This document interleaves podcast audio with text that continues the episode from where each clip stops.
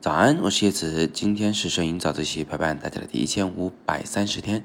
今天是周一，给大家分享一张小片子啊，我们来看看这里面能看到些什么。这张照片呢是在深圳摄影工作坊结束之后啊，我和学生静还有田韵同学在深圳湾遛弯的时候，用一台手机一台 iPhone 拍摄的。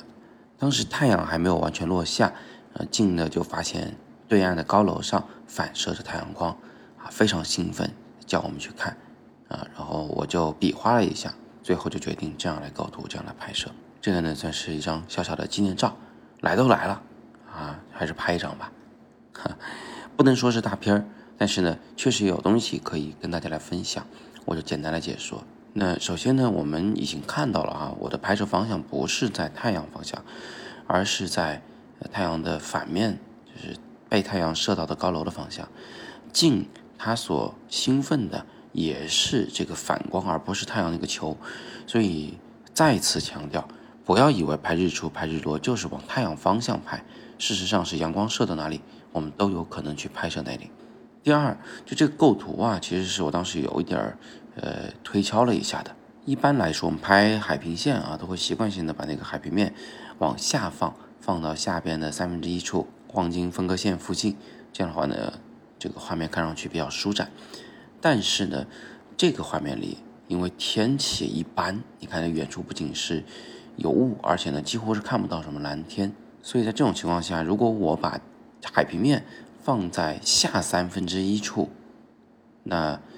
也就是意味着我用三分之二的面积在描述天空，但天空呢又是什么都没有，不好看。但是海好看呀，对不对？上面不好看，下面好看呢。所以首先呢，我们就确定了这个地平线肯定不会往下放，肯定会往上放，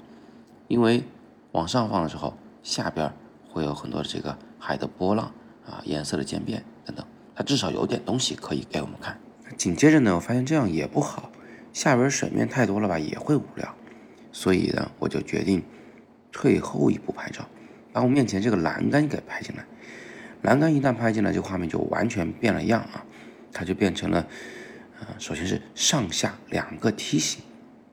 就是从那条橘红色的粗粗的线条开始，